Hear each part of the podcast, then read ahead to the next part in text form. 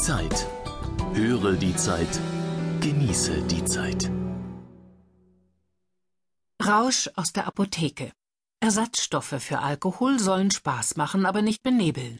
Von Harro Albrecht. Die Zeit. Ausgabe 3 vom 14. Januar 2010. Wir leben im Zeitalter der Surrogate. Nach Nahrungsmitteln wie dem Käse werden mehr und mehr auch Suchtmittel von Analogprodukten abgelöst. Zigaretten werden durch Nikotin-Kaugummis ersetzt. Und selbst mancher Junkie hat sein Heroin gegen Methadon eingetauscht. Das ist gesünder.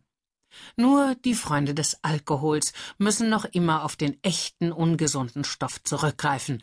Zwar gibt es alkoholfreie oder alkoholreduzierte Biere und Weine, aber diese Getränke lassen doch eine entscheidende Eigenschaft vermissen.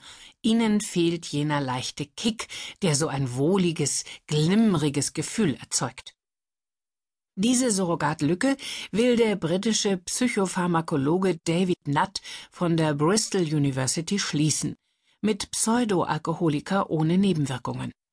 Auch wenn Nutt in britischen Ohren so ähnlich klingt wie Nuts, was durchgeknallt heißt, meint es der Pharmakologe ganz ernst. Denn was suchen letztlich die Menschen in ihren Bier- und Weingläsern? Nicht den Kater, sondern nur die rauschhafte Veränderung.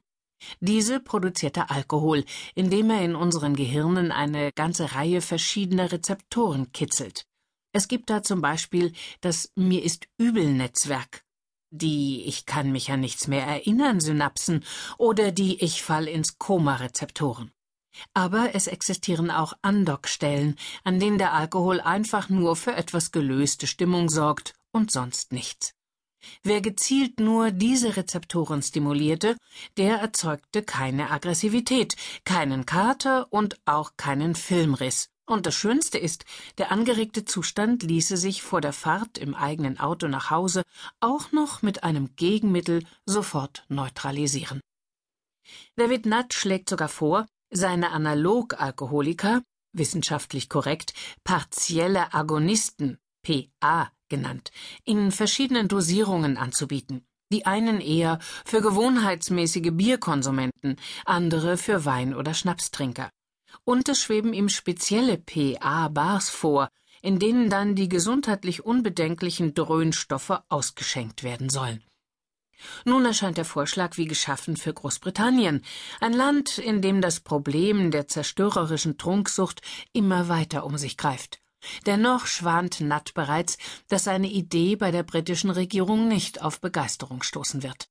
Das Ganze klingt zu sehr nach Heroinersatz und Designerdroge. Außerdem könnte die Abgabe der Analogalkoholiker legal allenfalls in der Apotheke stattfinden. Wer aber möchte sich sein Ersatzbier schon in einem so klinisch kühlen Ort besorgen? Andererseits eröffnete das den Apotheken ja möglicherweise ein ganz neues Geschäftsfeld. Tagsüber erhalten die Kunden Beratung über Cholesterinsenker und Fußpilzlotionen. Abends gleitet die Disco-Glitzerkugel von der Decke und neben der Kasse wird der Tresen aufgebaut. Und dann gibt es PA-Whisky vom Feinsten. Alkohol exklusive. Vergnügen aus der Retorte.